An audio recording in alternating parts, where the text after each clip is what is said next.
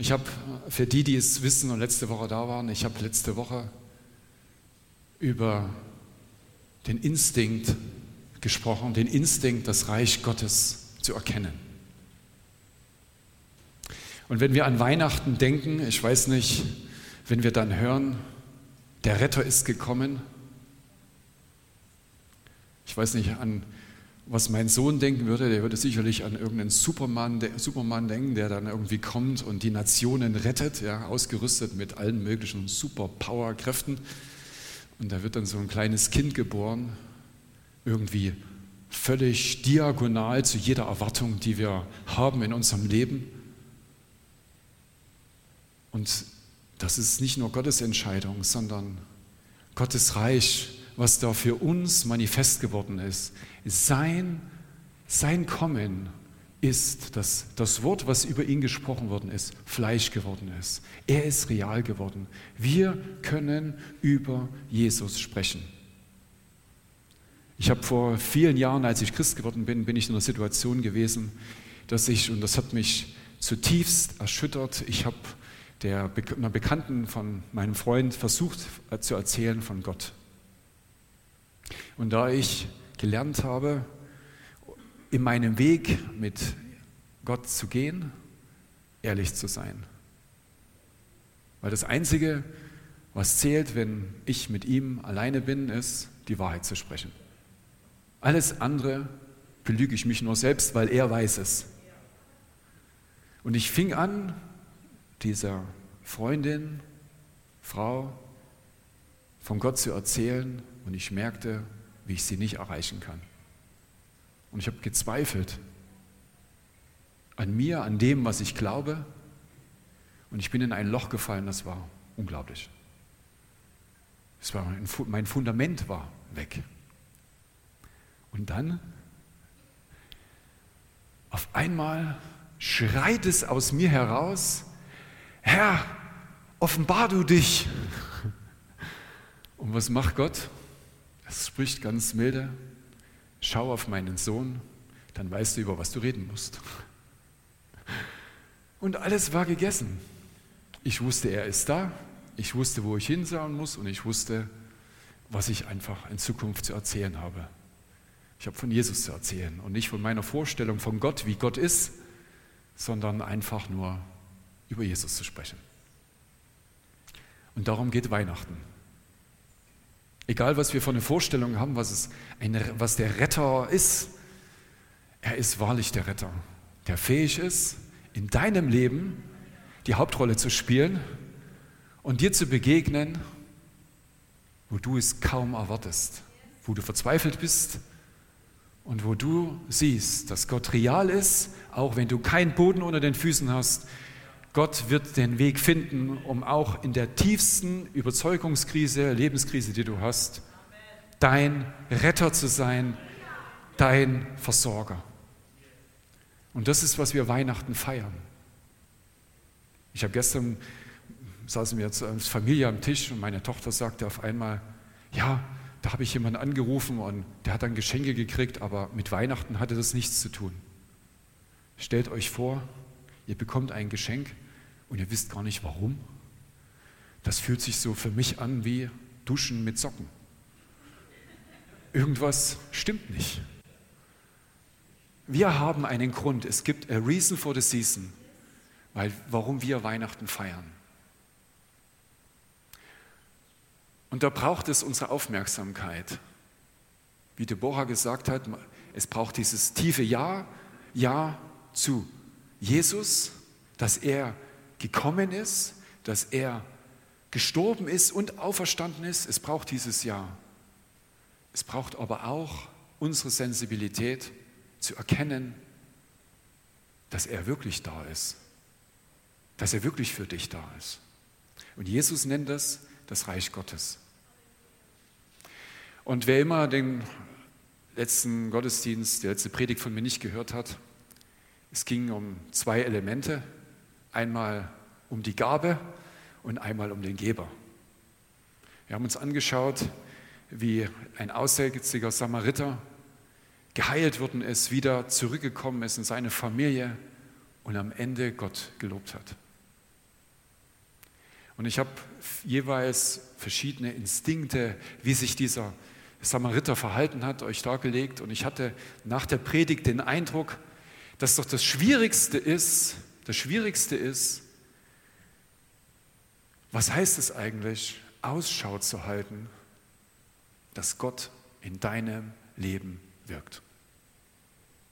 Und deshalb möchte ich heute an der Stelle an Teil 2 von meiner Predigt geben und an der Stelle eintauchen, um euch noch mehr die Möglichkeiten zu geben, sensibel zu sein, euren Instinkt zu schärfen für das, was Gott in eurem Leben vorhat, was er in Store hat, ja, für euch vorbereitet hat, weil er liebt euch und nichts kann, kann euch von seiner Liebe trennen. Amen. Und ich mag sie doch noch mal sagen, die ersten beiden Instinkte. Das erste ist, haltet Ausschau, denn Gott ist am Wirken und regiere, reagiere, nicht regiere, auch regieren auch, aber reagiere unmittelbar darauf, denn Hoffnung wird zum Glauben, indem wir gehen. Sag mal, gehen. Glauben ist nicht nur eine innere Überzeugung, sondern Glaube entsteht, wenn das, was wir hoffen, wir anfangen zu tun. Amen. Dann lasst uns Gottes Wort lesen, was er mir für heute aufs Herz gegeben hat. Lasst uns einsteigen und lasst uns helfen, unsere Sinne zu schärfen, weil sein Reich ist mitten unter uns. Amen.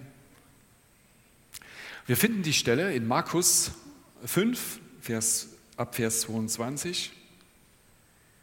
Und es geht um nichts Geringeres als Leben und Tod. Es geht um eine Familie, der Angst und Bange ist, dass die Tochter stirbt. Und die Geschichte, die Jesus, der Jesus sich konfrontiert sah, ist die folgende. Es kommt einer, der Synagogenvorsteher mit Namen Jairus, und als er ihn sieht, fällt er ihm zu Füßen, Jesus, und bittet ihn sehr und sagt, mein Töchterchen liegt in den letzten Zügen. Komm und lege ihr die Hände auf, damit sie gerettet wird und lebt. Während er noch redete, kommen sie von dem Haus des Synagogenvorstehers und sagen, deine Tochter ist gestorben, was bemühst du den Lehrer? Jesus aber überhörte das Wort, das geredet wurde, und spricht zu dem Synagogenvorsteher, fürchte dich nicht, glaube nur. Und sie kommen in das Haus des Synagogenvorstehers und er sieht ein Getümmel und weinende und laut heulende. Und er geht hinein und sagt zu ihnen, was lärmt ihr und weint ihr? Das Kind ist nicht gestorben, sondern es schläft. Und sie lachten ihn aus. Als er aber alle hinausgetrieben hatte, nimmt er den Vater des Kindes und die Mutter und die bei ihm waren mit und geht hinein, wo das Kind war. Und er ergriff die Hand des Kindes und spricht zu ihm, Talita cum, das übersetzt, Mädchen, ich sage dir, steh auf. Und sogleich stand das Mädchen auf und ging umher. Es war nämlich zwölf Jahre alt.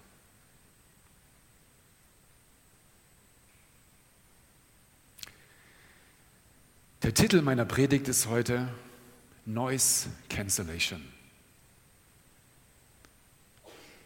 Noise Cancellation heißt Geräuschunterdrückung. Von den Jüngeren unter uns, die so kleine Kopfhörer haben, ja, der letzte Schrei, den es so hat, ist, dass man da Noise Cancellation drin hat. Ja. Und was macht diese Geräuschunterdrückung? Die dämpft die Lautstärke von draußen sodass wir hören können, was uns wichtig ist. Um es zu genießen, um uns zu konzentrieren, aber vielleicht auch, um unter dem vielen Lärm, den es hat, sich auf das Wesentliche auszurichten, das Eigentliche zu hören, um was es eigentlich geht. Das Noise Cancellation hat allerdings nicht nur Vorteile. Wie wir heute leider wissen, sind auch viele Menschen durch Noise Cancellation gestorben, weil sie die Kopfhörer auf hatten und dann eben die Straßenbahn, den Bus oder sonst was nicht gehört haben und dann einfach reingelaufen sind. Und zum Teil nicht nur verletzt wurden, sondern einfach auch gestorben sind. So für alle, die die Noise Cancellation haben, die gute Nachricht ist, da gibt es verschiedene Stufen der Noise Cancellation und die Jüngeren unter uns bitte ich einfach, bitte, wenn ihr Noise Cancellation drin habt, ja, bitte nur so viel, dass ihr die Notsignale von draußen noch mitbekommt. Okay? Der Rest ist cool, coole Musik, immer gut, was auch immer ihr euch anhört, alles fein. Aber Noise Cancellation bitte, wenn ihr unterwegs seid, so weit, dass ihr noch hören könnt, wenn die Straßenbahn kommt, der Bus hupt oder sonst wer auch immer unterwegs ist, die Fahrradklinge. Ja? Noise Cancellation. Aber Noise Cancellation ist manchmal gar nicht so einfach, wenn es genau dann darum geht, dass wir angegriffen sind, oder? Wenn auf einmal wir vielleicht umziehen müssen, wir auf einmal eine, ich sag mal, Gerichtsverhandlung vor uns steht, wir einen Streit mit dem Arbeitgeber haben oder was auch sonst immer verwirren, so das Leben mit sich bringen kann, ein Geliebter am Sterben liegt, wie in dieser Geschichte, dann ist es mit der Noise Cancellation nochmal eine andere Nummer. Da haben wir nicht so ein Teil, ja, was wir uns reinstecken können und dann irgendwie das eine von dem anderen trennen können. Aber ich kann euch sagen, vorweg, Jesus hat da seine Idee, wie er Noise Cancellation macht und das wollen wir uns an der Stelle anschauen.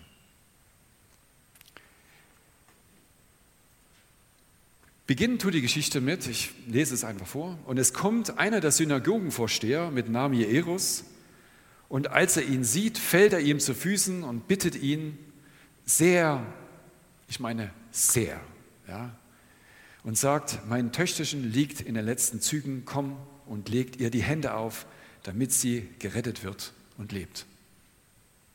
Wer mich kennt, ich habe schon an der einen oder anderen Stelle ein dramatisches Ereignis erzählt von meiner Tochter, die war damals um die zwei. Und als sie dann hier in Feldkirchen mit einem Rettungshubschrauber dann nach München geflogen ist, weil sie im Winter mit ihren zwei Jahren circa zwei Meter von der Leiter runter auf den Eisboden gefallen ist, dann weiß man, was einem wichtig ist, wenn man Vater und Mutter ist ich sage euch, ich hab, hätte mein ganzes Leben hingegeben, nur damit es ihr gut geht. Und ich habe das genauso Gott gesagt. Hier bin ich, nimm mein Leben, Hauptsache sie kann leben. Es ist mir egal, wenn ich jetzt hier einfach nicht mehr bin. Und ich denke mal, dem Vater ging es nicht anders. Und der Mutter auch nicht. Wenn das eigene Kind im Sterben liegt, dann ist einfach alles egal. Der Synagogenvorsteher, was ist der Synagogenvorsteher? Er ist jemand, der organisiert den Ablauf in der Synagoge. Er teilt die Dienste ein, bringt die Leute zusammen und er repariert auch, falls in der Synagoge was zu reparieren ist. Er macht also alles, hat zu allen Zugang. Und man kann sich vorstellen, dass auf dem Weg, wo die Tochter krank geworden ist, er auch seinen eigenen Rabbi geholt hat, seinen eigenen Lehrer, der da in seiner Synagoge war. Aber irgendwie scheint alles nichts geholfen zu haben. Und wie es in solchen Situationen ist, wir strecken uns einfach aus und nehmen, was geht. Und wenn da ein Jesus vorbeikommt, dann gehen wir dahin. Es möge doch bitte, es möge doch bitte, bitte, bitte helfen. Und er spricht ihn nicht an mit Jesus oder, ne, sondern er geht auf ihn zu, weil er die Hoffnung hat, die letzte Hoffnung hat. Und was immer auch in deiner Situation ist, ich kann dir versprechen, Jesus ist nicht die letzte Hoffnung, es ist die erste Hoffnung in deinem Leben. Kannst du gleich hingehen. Was aber auch interessant ist, und Gott kann damit super umgehen, Jesus auch, er macht ihm gleich die Vorschläge, wie er denn das zu machen hat. Mit Hand auflegen und so. Jesus nimmt das alles mit und ruft ihm einfach zu, doch mitzukommen. Denn was sagt Jesus?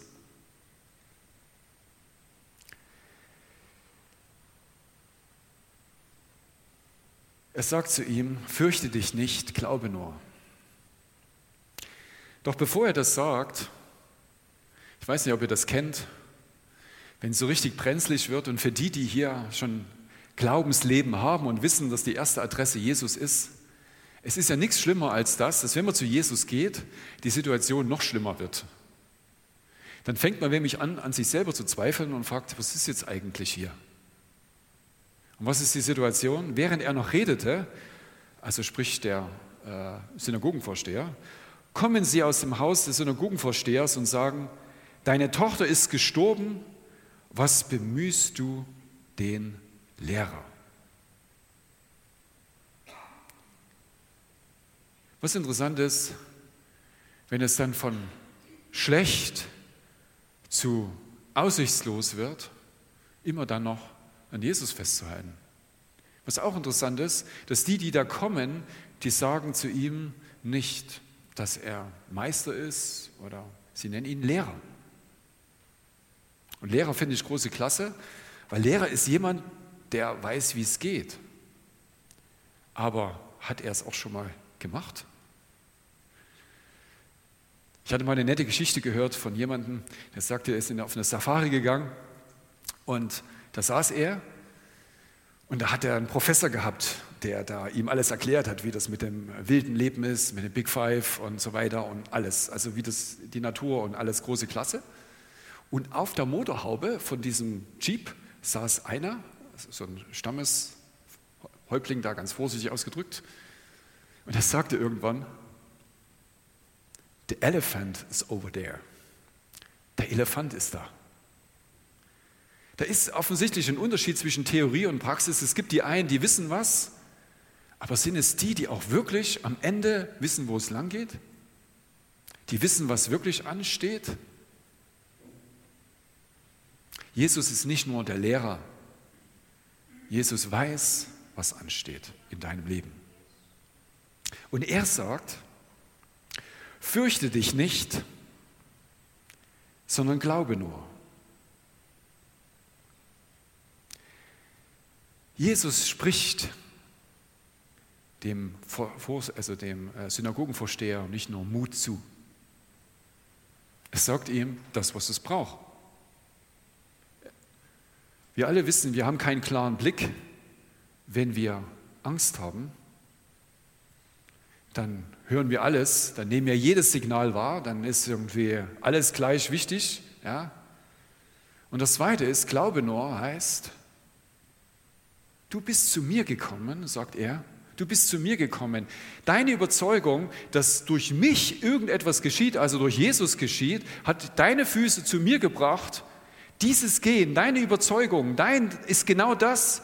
Folge mir wieder mit. Bleib einfach bei mir. Glaube mir. Glaube mir heißt dort nicht,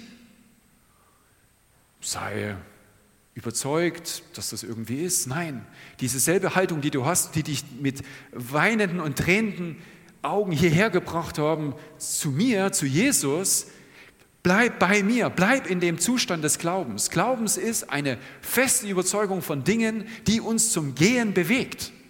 Es ist nicht nur eine mentale Bejahung. Und wenn Jesus sagt, glaube mir, heißt das, komm mit mir mit.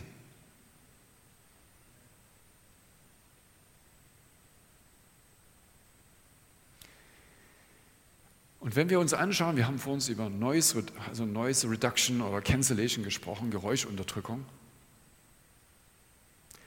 dann hören wir, da haben wir die eine Stelle, die da heißt, Jesus aber überhörte das Wort.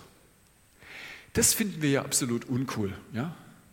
Wenn wir zu Jesus gehen, weiß nicht, wer das kennt, wir schreien zu ihm und Jesus überhört das. Das ist nämlich die Frage, was schreien wir zu ihm? Und was ist eigentlich das, um was es geht?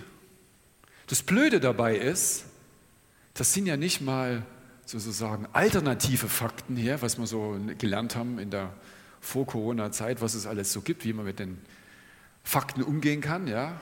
Es ist Fakt, die Tochter ist gestorben. Aber Jesus weiß in deiner Situation, egal wie die Karten liegen, egal wie die Fakten liegen, Jesus wischt die Fakten nicht weg, er weiß aber, auf was er sich zu konzentrieren hat. Und das Erste ist, was du lernen musst bei Noise Cancellation, nicht alles, was ein Fakt ist, ist das, was dich bestimmt. Ich sage es nochmal, nicht alles, was ein Fakt ist, wird dein Leben bestimmen. Jesus kann auch die Fakten voneinander trennen und kann sich trotz deiner Faktenlage, die aussichtslos zu scheinen sein oder hier auswegslos, wissen, wie er da durchgeht. Noise Cancellation heißt, lege die Fakten hin, aber akzeptiere, dass diese Fakten nicht dich bestimmen müssen.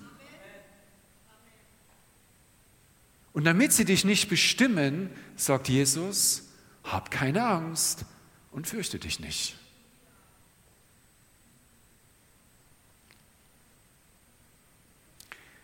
Das war Teil 1 von Noise Cancellation.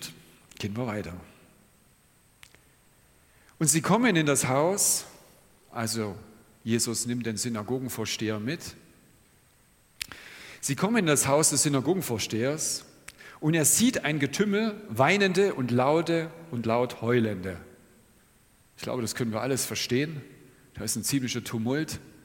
Wenn Freunde und Bekannte kommen, um eine Familie zu unterstützen in so einer schweren Situation. Und da ist nichts zu tun. Es ist einfach, das Kind ist gestorben. Und er geht hinein und sagt zu ihnen, was lärmt und weint ihr? Das Kind ist nicht gestorben, sondern schläft. Wenn du deine Faktenlage vor dir hast, dann müssen wir einen Weg finden, dass wir die Geräusche unterdrücken, das eine von dem anderen trennen können, damit wir seine Stimme hören können, was er sagt zu deiner Faktenlage. Wenn Jesus sagt, das Kind ist nicht gestorben, dann rate ich dir, halte daran fest. Amen. Ich habe vor nicht allzu langer Zeit bin ich, habe ich einen Traum gehabt und ich habe noch nie einen Traum gehabt, wo sich Gott offenbart hat. Das sagt man so nicht leichtfertig, deshalb sage ich das auch mit allem Respekt. Und ich stand da auf einer nebellösen Weg, der eine Gabelung hatte und ich wusste nicht, ob ich rechts oder links gehen sollte. Und Gott spricht zu mir, ich liege in seinen Händen und er trifft die Entscheidung, welchen Weg ich zu gehen habe. In dem Moment, wo er zu mir gesprochen hat, ist es mir leicht geworden. Es ist ein riesen Rucksack von meinen Schultern gefallen, weil ich wusste, dass er mich, er entscheidet. Ich kam mir in dem Moment vor wie ein kleines Kind, was zum Vater gerannt ist. Ich weiß nicht, welche Beziehung du zu deinem Vater hast. Aber in dem Moment eine geschützte Situation, wo alles von dir fällt, weil du bist da und er übernimmt. Houston takes control. Houston hat übernommen. Und alles ist in Ordnung. So, und dann komme ich, wach auf. Alles ist dasselbe. Die Faktenlage ist dieselbe. Ich wusste nicht, wie der nächste Tag sein soll. Meine Frau liegt neben mir. Und was sage ich ihr jetzt? Dass irgendwas anders ist? Gar nicht.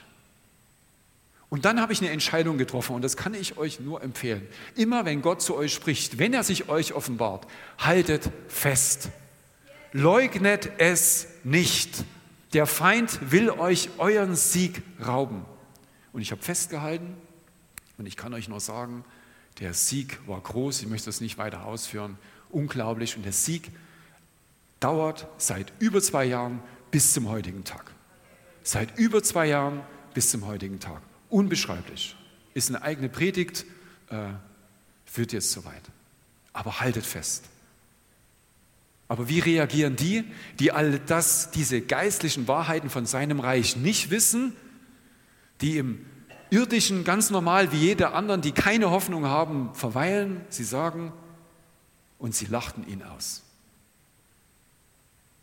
Das kann man jetzt so und so sehen, aber haben wir Geduld mit denen, die keine Hoffnung haben, tun wir nicht verachtend über sie sprechen oder reden, sie haben keine andere Wahl.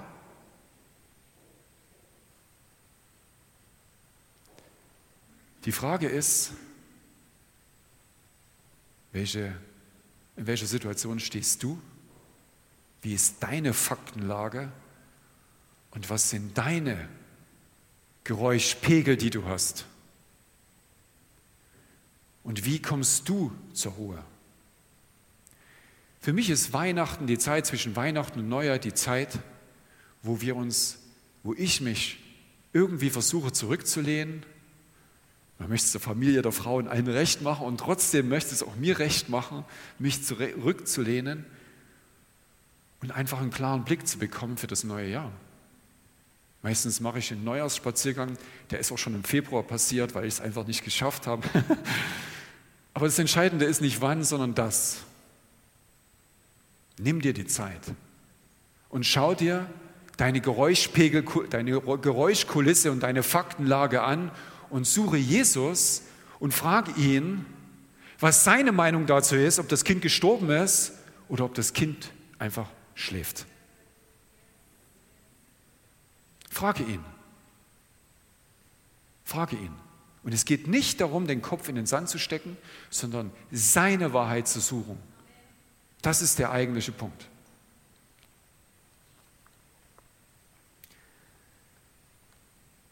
Jetzt kommen wir zu Noise Cancellation Teil 2. Als er aber alle hinausgetrieben hatte, nimmt er den Vater des Kindes und die Mutter und die bei ihm waren mit und geht hinein, wo das Kind war. Die, die da geheult haben, die Trauer gehabt haben, da ist nichts Falsches dran, überhaupt nicht. Sie haben die Stimme von Jesus nicht verstanden. Aber in der Situation, wo du stehst, wo du deine Faktenlage neu sortierst, ist das Einzige, was zählt, dass du keine Angst hast und dass du Glauben hast. Und die Frage ist, wie kommt es dazu, dass du keine Angst hast und dass du Glauben hast? Und was macht Jesus? Er trennt die Schafe. Er tut die weg, die keinen Glauben haben, und tut die zusammen, die Hoffnung und Glauben haben in dieser Situation. Er nimmt den Vater, der zu ihnen gegangen ist. Und ich kann euch sagen, wenn jemand Hoffnung hat, dann sind es die Mütter, die bis zum letzten an ihrem Kind hängen, bis alles klar ist, bis alles gerade gezogen ist. Wir alle wissen, dass es den Müttern am schwersten fällt, die Kinder loszulassen. Die Mütter sind die, die an ihren Kindern bis zur letzten Sekunde festhalten. Der Vater hat Hilfe geholt und Jesus nimmt noch welche mit rein, da heißt es, die mit ihm waren. Und die mit ihm waren, waren Petrus, Jakobus und der Bruder von Jakobus, Johannes. The inner circle, the most inner circle, nimmt Jesus mit hinein in den Raum, in dem kein anderer war als die, die in der Lage waren, in dieser Situation die Situation zu ändern.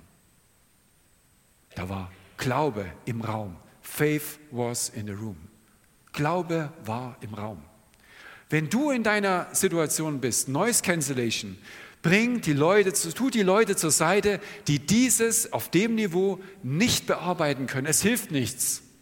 Egal wie nah sie dir stehen, sie werden dich ablenken, sie werden dir Dinge zuflüstern, sie werden dir Dinge sagen, die dich abbringen von dem, was du eigentlich hören solltest und woran du festhalten solltest.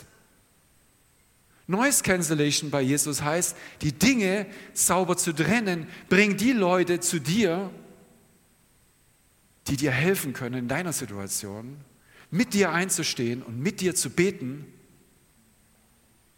weil, und jetzt kommt es, der Jakobus, der da mit dabei war, derselbe Jakobus, hat geschrieben, betet füreinander. Er weiß genau, was es heißt, wenn Tote zum Leben erweckt werden.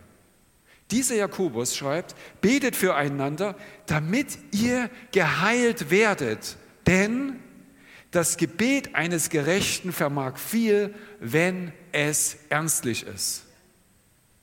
Jakobus weiß, was es heißt, in solchen Situationen zusammenzustehen, den Innersorger zu formen und mit Jesus durch diese Situation zu gehen. Schau dir deine Freunde an. Nicht jeder von denen wird der sein, der zu diesem Inner Circle gehört, der dich durch deine Situation prägt. Aber der Hammer ist noch viel größer.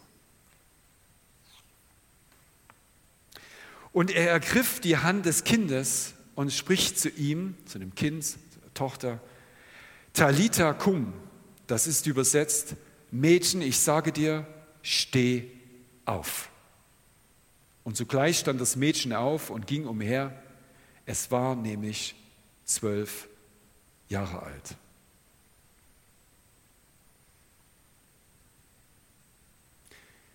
Was interessant ist, das Kind steht auf und wandelt umher. Das Kind hat weder die Situation von Jesus verstanden, der weiß überhaupt nicht, die weiß überhaupt nicht, was Jesus ist, aber eins weiß sie. Eins weiß sie. Wenn jemand, wenn ein Erwachsener was sagt, dann mache ich das, was der sagt. Und wenn meine, meine Mutter und mein Vater dabei ist, gleich zweimal. Das nennt man ganz einfach Gehorsam. Und das ist das, wenn Jesus zu dir etwas sagt, steh auf und geh, kann ich dir nur empfehlen, steh auf und geh. Steh auf und geh. Weil Jesus weiß, warum, weshalb, wieso. Wir müssen nicht alles verstehen. Wir brauchen auch nicht die tiefste, feste Glaubensüberzeugung, damit wir geheilt werden. Es reicht einfach nur das zu tun, was Jesus sagt, was da heißt, steh auf und geh. Steh auf und geh.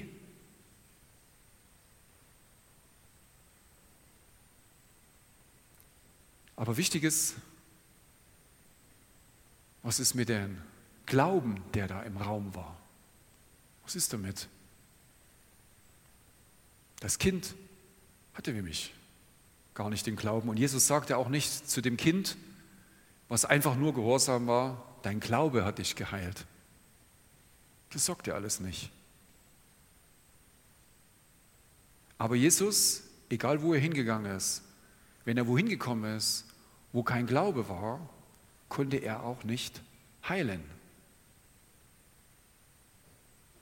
Deshalb ist es ganz wichtig, dass wir in unserer Situation Menschen zusammenbringen, auch wenn wir selbst das Kind sind, wo wir schwach sind, wo wir überhaupt gar keinen Krams an Glauben zusammenkratzen können, weil wir einfach schwach sind, weil wir überhaupt nichts haben. Aber dafür haben wir Freunde, dafür haben wir Leute, mit denen wir durch die Situation gehen können, die für uns beten. Für uns beten. Damit in deiner Situation Glauben entsteht. Wir müssen einfach davon ablegen, dass wenn wir, wenn wir sagen, okay, es ist heute nicht geworden, weil ich habe nicht den Glauben gehabt, darum ist es mir nicht geglückt. Wir werden uns alle in Situationen wiederfinden, wo wir mit dem Rücken an der Wand stehen, wo wir keinen Glauben mehr haben. Und das Einzige ist, dass Jesus sich uns in uns offenbart und uns Freunde schickt, die mit uns durchgehen durch diese Situation.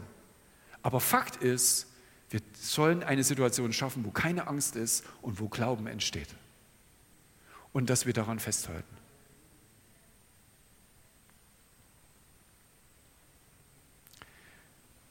Die Frage ist, wer betet mit dir? Geh mal durch deine Telefonliste durch und such dir mal das raus. Such dir die Leute, die in der Lage sind, mit dir einfach durch diese schwierigen Situationen zu gehen, in der du gerade stehst. Es magen deine Prüfungen sein. Es geht nicht immer um Leben und Tod. Aber wenn wir es genau nehmen, ist jede Stelle, wo, wir, wo es gerade nicht weitergeht, gefühlt die Stelle, wo es um Leben und Tod geht. Jede Stelle. Es ist fast lustig, Mein Sohn hat am 24. Äh, Darmschmerzen gehabt und es war für ihn wirklich wie ein Sterben. Es war unglaublich. Als Vater musste man schauen, die Balance zu halten zwischen, es ist okay, das wird wieder, ne? und Mitleid haben, irgendwie so, aber nur nicht lachen. Ja? Lasst uns einfach gucken, dass wir Menschen haben um uns herum, die unsere schwere Situationen tragen, die einfach mit Sinn und Verstand und mit Abstand wirklich für uns eintreten können, mit uns eintreten können, nicht statt uns, aber mit uns. Ja? Was auch lustig ist, Jesus hat dem Kind gar nicht die Hand aufgelegt. Die hat da gar kein, ich sage jetzt mal, ich habe nichts gegen Handauflegung, ganz im Gegenteil, aber nichtsdestotrotz, man könnte es auch vielleicht so verstehen, religiöse Vorstellungen, wie hat das zu sein, damit etwas entsteht, ja, hat er gar nicht gemacht. Jesus fokussiert sich auf das, was wirklich zu tun ist. Er macht da keinen religiösen Zauber ringsrum, wenn es nicht nötig ist. Er sagt, was es braucht und was es nicht braucht, ganz klar und deutlich. Wir können jede religiöse Vorstellung von, da müssen wir eine Kerze anmachen und dann müssen wir diese, alles gut, wenn es deinen Glauben stärkt, kannst du ganz viele Kerzen anmachen. Aber das Entscheidende ist, dass Glauben entsteht, dass deine Angst verschwindet und dass wir wahrhaftig on the spot bleiben, dass wir dort bleiben, worum es wirklich geht.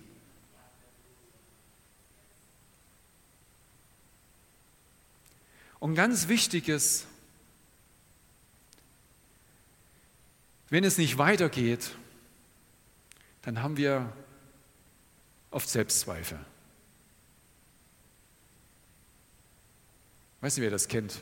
Sitzt denn da?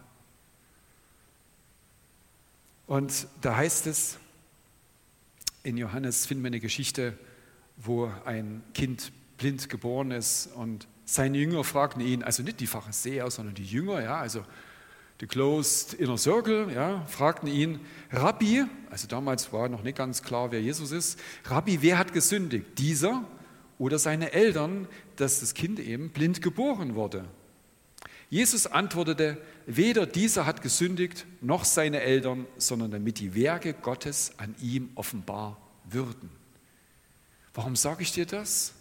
Es ist egal, in welcher Situation du stehst und warum du da drin stehst. Es ist egal, ob du dran schuld bist, ob andere dran schuld sind, es ist völlig egal. Das Einzige, was zählt, ist, dass Gott sich in deiner Situation verherrlicht.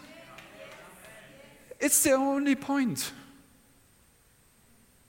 Gott hat seinen Sohn geschickt, und wir kommen jetzt zur Weihnachtsgeschichte, damit du gerettet wirst aus deiner Situation. Und es ist das Einzige, worum es geht. Tag für Tag. Und am Ende ist uns auch noch das ewige Leben geschickt. Aber fürs Erste kommt der heutige Tag und dann kommt der morgige Tag. Und Jesus rettet Tag für Tag. Dafür ist er gekommen mit dir zu gehen durch deine Situation und die mag mal kritisch sein, mal weniger kritisch oder auch katastrophal. Es ist egal. Es ist auch egal, warum, ob du selbst dran schuld bist oder was. Es ist egal. Es ist das Einzige, was zählt, ist, dass sich Gott verherrlicht in deiner Situation, dass du auf die Knie gehst, ihn suchst und das nicht alleine, sondern mit Menschen. Und trenne das eine von dem anderen. Noise Cancellation 1, 2 und jetzt kommen wir noch zum Teil 3. Wir können zusammenkommen, wir können zusammenkommen, wie wir wollen. Wir können schreien und Faith in the Room haben bis zum Umfallen. Der entscheidende Punkt, nicht durch Macht und Kraft, sondern durch seinen Geist. Neues Cancellation Teil 3 ist, am Ende ist es nicht unser Lärm, den wir machen, sondern sein Geist. Noise Cancellation Stufe 3 ist, Jesus ist der, der am Ende ruft, steh auf. Es ist nicht unsere prophetische Gabe, es ist Jesus, der durch jemanden spricht, durch dich oder in die Situation und wir können es gemeinsam in, mit unserem Herzen erfassen und bejahen. Dinge, die wir nicht mit dem Herzen erfassen können und nicht bejahen können, tu es zur Seite bis die Zeit reif ist oder es ist einfach Schmarrn. Jesus ist der, der dich rettet.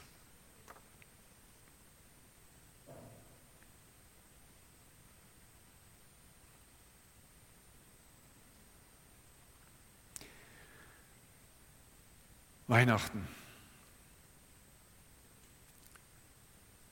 Wir können wirklich froh sein, dass wir in dieser Situation, wo wir sind, einfach nicht nur Geschenke schenken an die, die uns lieb sind, sondern dass wir wissen, dass wir selbst mit dem größten Geschenk beschenkt sind.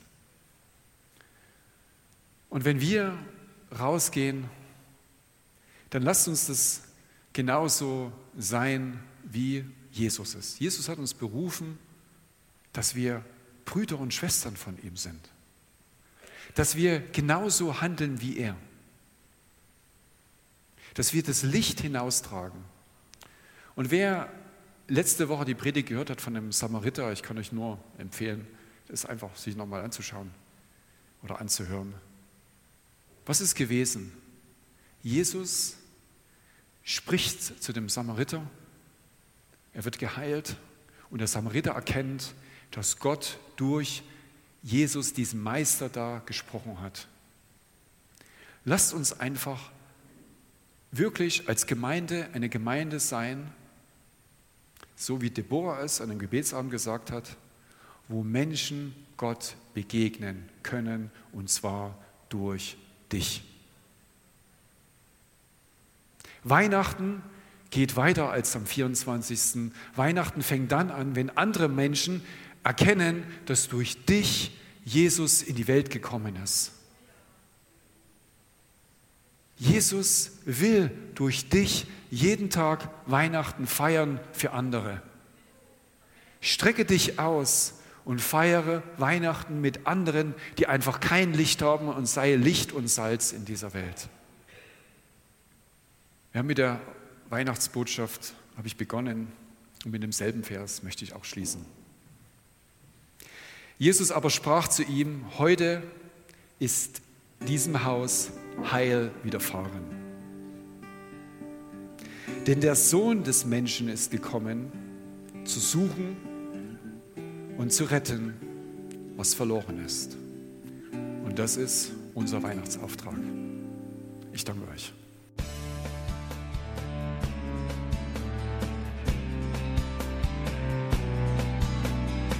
Liebe Zuhörer, das war ein Ausschnitt eines Gottesdienstes hier im Gospel Life Center. Auf unserer Website www.gospellifecenter.de können Sie die Notizen für diese und andere Predigten nachlesen und sich über die Arbeit von Gospel Life Center informieren. Wir wünschen Ihnen Gottes Segen.